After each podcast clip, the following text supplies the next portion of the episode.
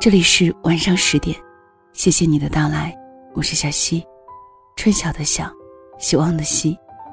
每个周三的夜晚，给你讲一段故事听。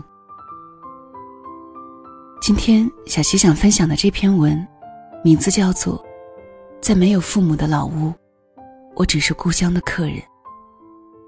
作者孙道荣。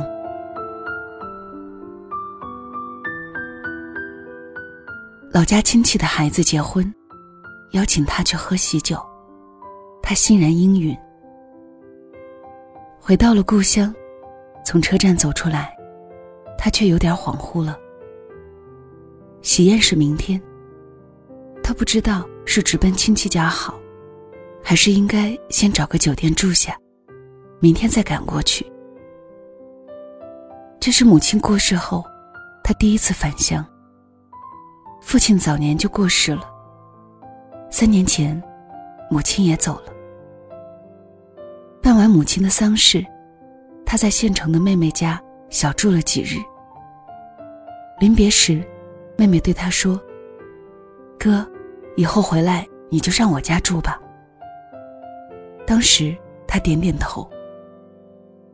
但是当他再次回来，站在熟悉却又陌生的车站出口。他忽然发现，自己不知道该往哪儿去了。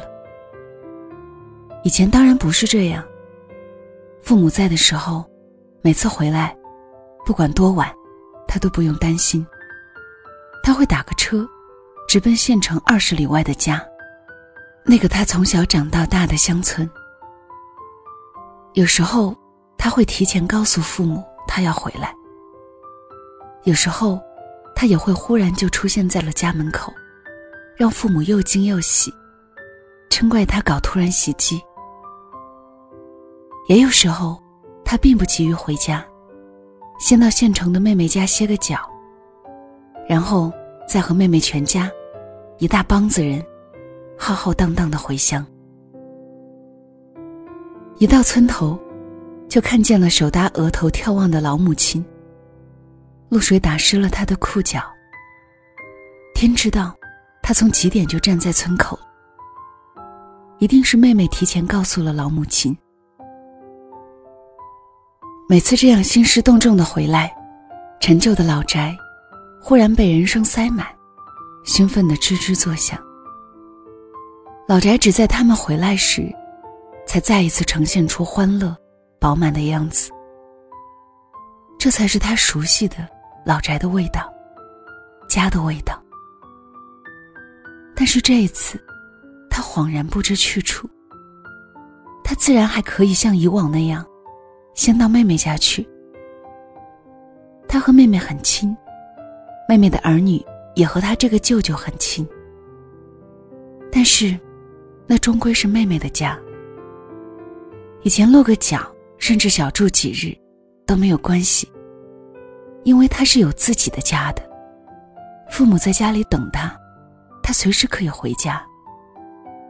现在，再去妹妹家，就只能住那儿了，而不是中转一下。他真正成了一个借居的客人。想到这里，他突然提不起兴致去妹妹家，还是先回老屋看看吧。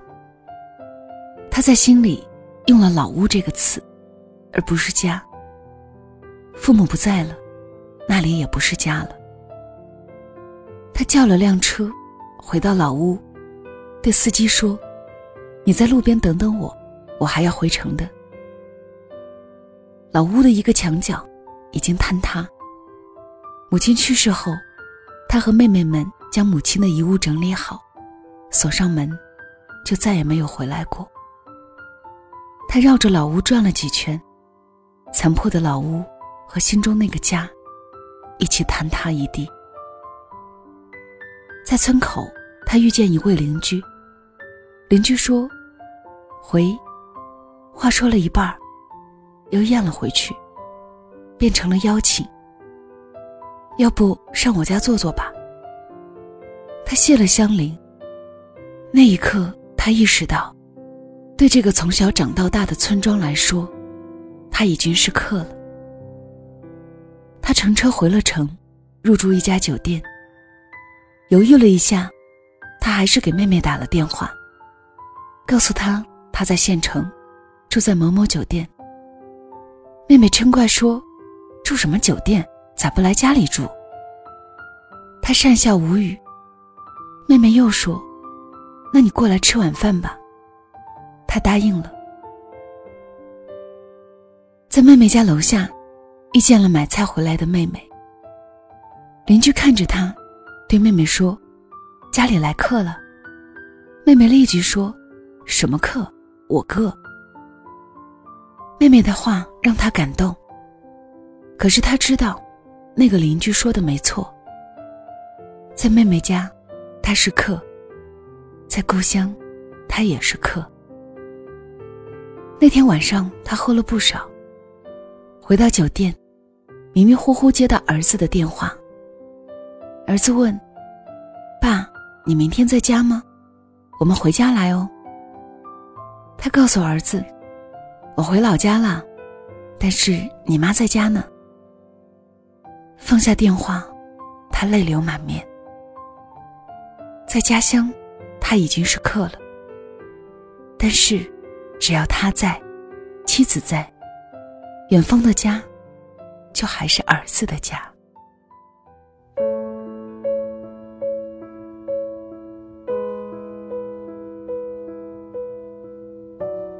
这里是晚上十点，谢谢你的到来，我是小溪。分享的这篇文章，在没有父母的老屋，我只是故乡的客人。作者是孙道荣。这篇文章是小溪的父亲发给小溪的。看完之后，我在想，爸爸一定又想爷爷了。爷爷已经过世了几年了。最近，父亲经常提起他。或许是看到这篇文章，他感同身受。父母在，家就在；父母不在，家乡变故乡。有很多体悟，真的是随着年龄在变化的。小的时候会觉得，父母永远是在那里的，像一座山，巍然不动。而如今，随着年岁的增长，你发现这个世界上没有什么是不变的，哪怕巍峨如山，也会沧海桑田。于是，越来越感受到家的重要。只要一有时间，就希望和父母在一起，和家人在一起。无论你周边的人是如何来去匆匆，真正爱你的人，永远都是自己的家人。你说对吗？好了，今天的分享就到这里，我们下周的相同时刻再会了，晚安。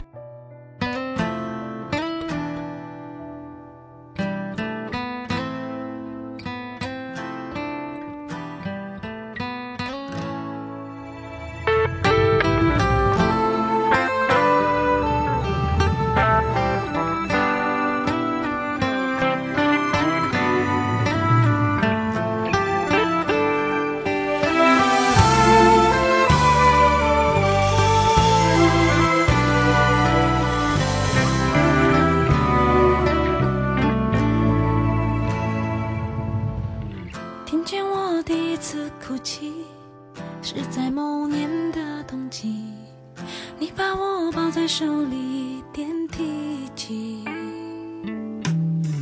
父亲的手像港湾，但我感觉是蓝天，可以让我任意表演最最自由的舞台。如今这片夜幕中，有最难逾越的梦，我是你心的最甜，你成了最痛。每当窗外吹过。